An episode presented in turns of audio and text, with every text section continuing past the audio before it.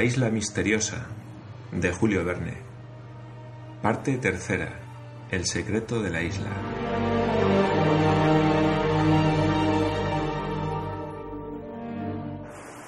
Capítulo 17. Muere el capitán Nemo y los colonos cumplen su última voluntad.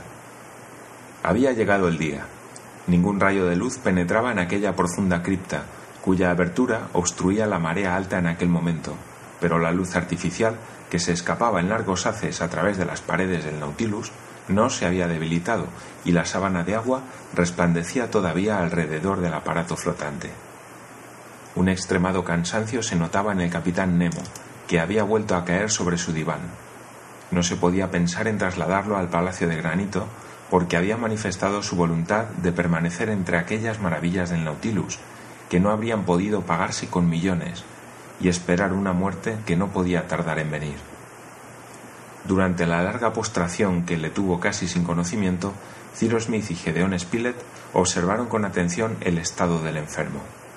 Evidentemente el capitán se iba extinguiendo poco a poco.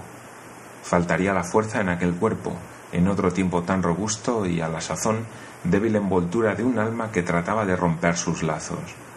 Toda la vida estaba concentrada en el corazón y en la cabeza. El ingeniero y el periodista celebraban consejo en voz baja. ¿Había algo que hacer por el moribundo? ¿Podían, si no salvarlo, al menos prolongar su vida durante varios días? Él mismo había dicho que no tenía remedio y esperaba, tranquilamente, sin temer, la hora de la muerte. No podemos hacer nada, dijo Gedeón Spilett. ¿Pero de qué se muere? preguntó Pencroff. Porque se apaga, contestó el periodista. Sin embargo, dijo el marino, si le trasladáramos al aire libre, al sol, quizás se reanimaría. No, Pencroff, contestó el ingeniero. No podemos hacer nada. Por otra parte, el capitán Nemo no consentiría en salir de su buque. Hace treinta años que vive en el Nautilus y en el Nautilus quiere morir. Sin duda, el capitán Nemo oyó la respuesta de Cyrus Smith, porque se incorporó un poco y con voz más débil, pero siempre inteligible, dijo tiene usted razón. Debo y quiero morir aquí. Por lo tanto, tengo que hacerles una súplica. Cyrus Smith y sus compañeros se acercaron al diván y dispusieron los cojines de modo que el moribundo estuviera más cómodo. Vieron entonces que las miradas del capitán se detenían en todas las maravillas de aquel salón, iluminado por los rayos eléctricos que pasaban a través de los arabescos de un techo luminoso. Contempló uno tras otro los cuadros suspendidos sobre los espléndidos tapices que cubrían las paredes, las obras maestras de los pintores italianos, flamencos, franceses y españoles, las figuras de mármol y de bronce que se levantaban sobre sus pedestales, el órgano magnífico apoyado en la pared de popa, las vidrieras dispuestas alrededor de un acuario central en el cual se ostentaban los más admirables productos del mar plantas marinas, zoófitos, rosarios de perlas de inapreciable valor, y por fin sus ojos se detuvieron en la divisa escrita en el frontón de aquel museo, que era la divisa del Nautilus, Mobilis Immobili. Parecía como si quisiera, por última vez, acariciar con la mirada aquellas obras maestras del arte y de la naturaleza, a las cuales había limitado su horizonte durante tantos años pasados en el abismo de los mares. Cyrus Smith había respetado el silencio del capitán Nemo, aguardando a que el moribundo tomase la palabra.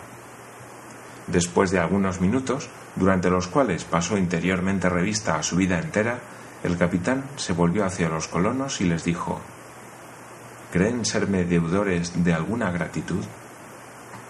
Capitán, daríamos nuestra vida por prolongar la de usted. Bien, repuso el capitán Nemo. Bien, Prométanme ejecutar mi última voluntad y eso me recompensará de lo que he hecho en su favor. Lo prometemos, contestó Ciro Smith, que con esta promesa empeñaba no solamente su palabra, sino la de sus compañeros. Y detuvo con un gesto a Harbert, que hizo señal de protestar. Mañana habré muerto, y deseo no tener otro sepulcro que el Nautilus. Es mi ataúd. Todos mis amigos reposan en el fondo de los mares, y yo quiero reposar con ellos. Un silencio profundo acogió estas palabras del capitán. Escúchenme, añadió. El Nautilus está aprisionado en esta gruta, cuya entrada se ha levantado desde que está aquí. Pero si no puede dejar su prisión, puede al menos hundirse en el abismo y conservar allí mi despojo mortal. Los colonos escuchaban religiosamente las palabras del moribundo.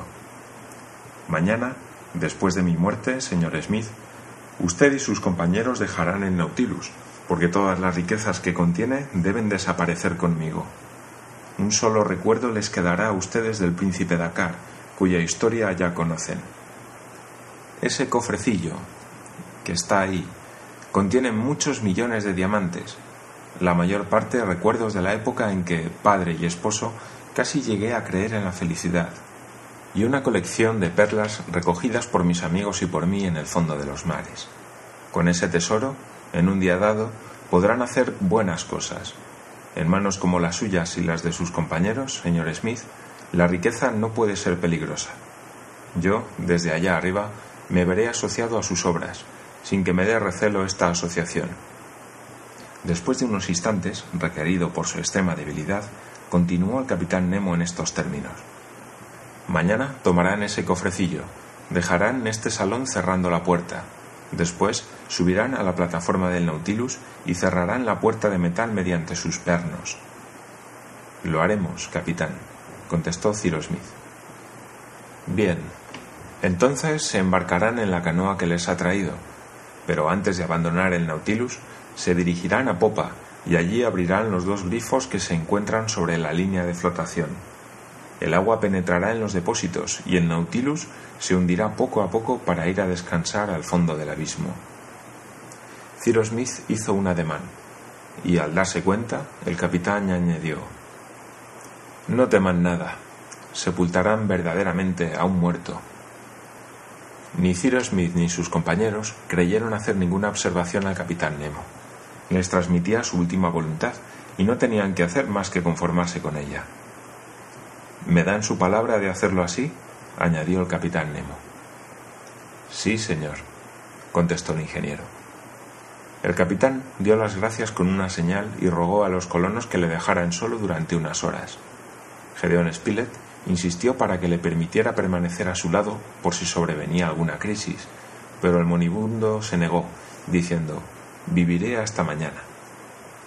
Todos abandonaron el salón, atravesaron la biblioteca, el comedor, y llegaron a proa, al cuarto de máquinas, donde estaban establecidos los complicados aparatos eléctricos, que al mismo tiempo que calor y luz suministraban fuerza mecánica al Nautilus. El Nautilus era una obra maestra llena de obras maestras, y el ingeniero quedó maravillado. Los colonos subieron sobre la plataforma, que se levantaba a siete u ocho pies sobre el nivel del agua, y se acomodaron cerca de una gran vidriera lenticular que tapaba una especie de gran claraboya de donde emanaba un haz luminoso. Detrás de aquella claraboya se abría un camarote que contenía las ruedas del gobernalle y en el cual estaba el timonel, cuando dirigía el Nautilus a través de las capas líquidas que por los rayos eléctricos debían iluminarse en una gran extensión. Ciro Smith y sus compañeros permanecieron al principio silenciosos porque estaban muy impresionados con lo que acababan de ver y oír. Sus corazones se oprimían al pensar que aquel cuyo brazo tantas veces les había socorrido, que aquel protector que habían conocido pocas horas antes, estaba a punto de morir. Cualquiera que fuese el juicio que la posteridad pronunciara sobre los actos de aquella existencia, por decirlo así, extrahumana, el príncipe Dakar sería siempre para ellos una de esas fisonomías extrañas cuyo recuerdo no se puede borrar. Vaya un hombre, exclamó Pencroff, es creíble que haya vivido de esta manera en el fondo del océano. Pienso que quizá no ha encontrado en él más tranquilidad que en cualquier otra parte. El Nautilus, observó Ayrton, habría podido servirnos para abandonar la isla Lincoln y llegar a una tierra habitada. Mil diablos, exclamó Pencroff. No me comprometería yo a dirigir semejante buque. Correr sobre los mares, bueno, pero bajo las aguas, no. Creo repuso el periodista, que la maniobra de un aparato submarino como este Nautilus debe ser fácil, Pencroff, y que pronto nos acostumbraríamos a ella. No habría que temer ni de tempestades ni abordajes. A pocos pies bajo la superficie del mar, las aguas se encuentran tan tranquilas como las de un lago. Es posible, contestó el marino, mas prefiero un buen golpe de viento a bordo de un buque bien aparejado. El barco se ha hecho para navegar sobre el agua y no debajo. Amigos míos, dijo el ingeniero, es inútil, al menos a propósito del Nautilus, discutir esta cuestión de buques submarinos. El Nautilus no es nuestro y no tenemos derecho a disponer de él, cuanto más que no podría servirnos en ningún caso. Pues aparte de que no puede salir de esta caverna, cuya entrada se ha cerrado por un levantamiento de las rocas basálticas, el capitán Nemo quiere que se hunda en ella después de su muerte. Su voluntad es formal y la cumpliremos. Ciro Smith y sus compañeros, después de una conversación que se prolongó todavía algún tiempo, bajaron de nuevo al interior del Nautilus, tomaron algún alimento y volvieron al salón.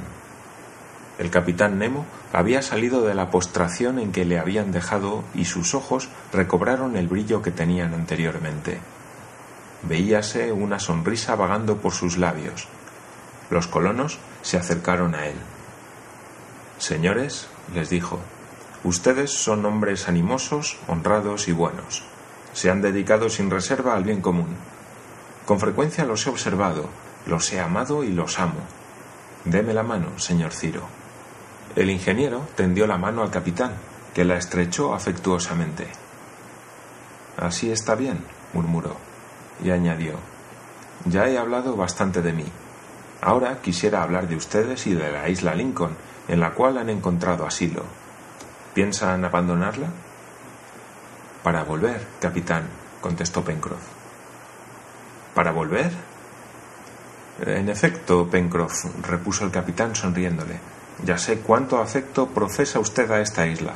Sus trabajos la han modificado y es seguramente propiedad de todos ustedes.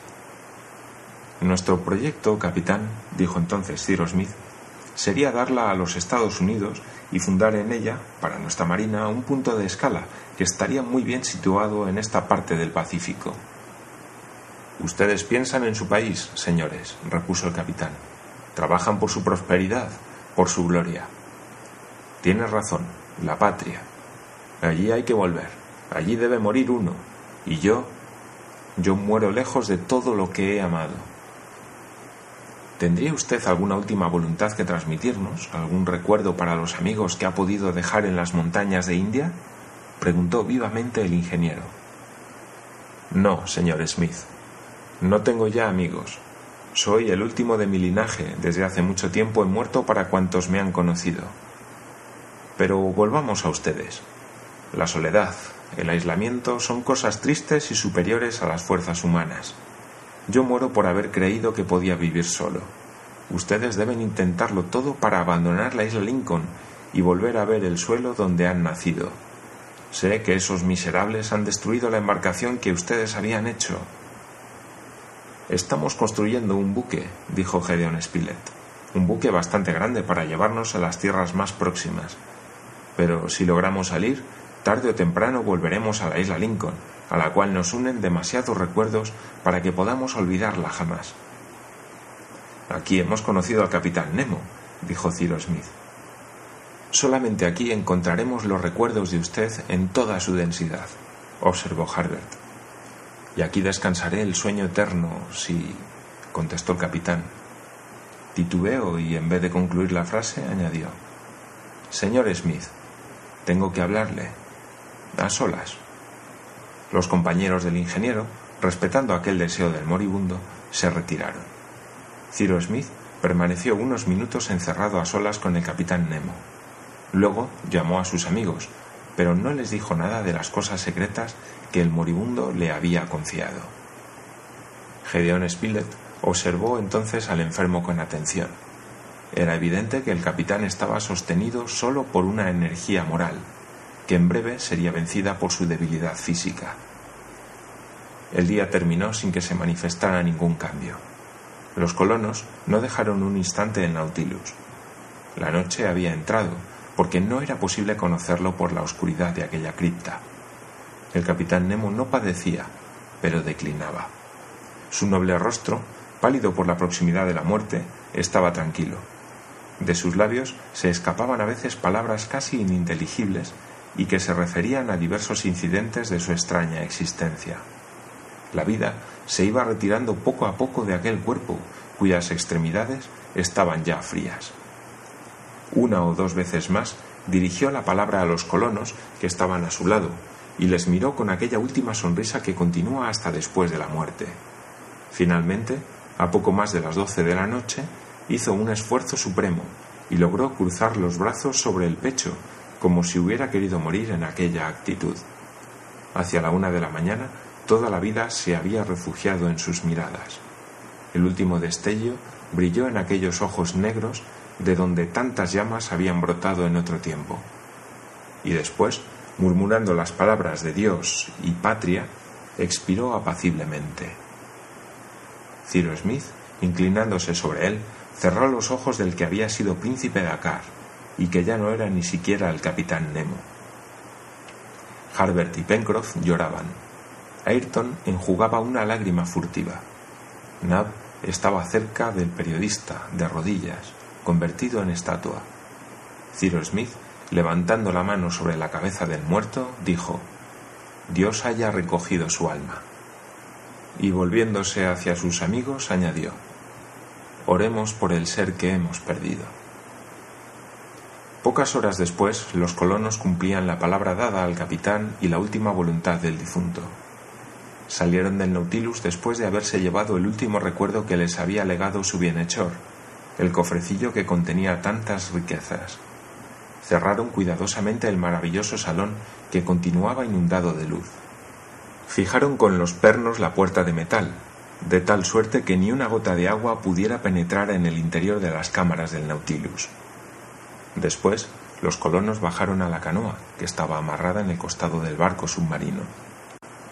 La canoa navegó hasta popa, donde en la línea de flotación se abrían dos grandes grifos que estaban en comunicación con los depósitos destinados a producir la inmersión del aparato. Abrieron los grifos, los depósitos se llenaron de agua, y el Nautilus, hundiéndose poco a poco, desapareció bajo la sábana líquida. Pero los colonos pudieron seguirlo todavía a través de las profundas capas de agua. Su poder luminoso transparentaba las aguas, mientras las tinieblas invadían la cripta. Por último, aquella expansión de fluvios eléctricos se disipó, y en breve el Nautilus, convertido en ataúd del capitán Nemo, descansó en el fondo de los mares.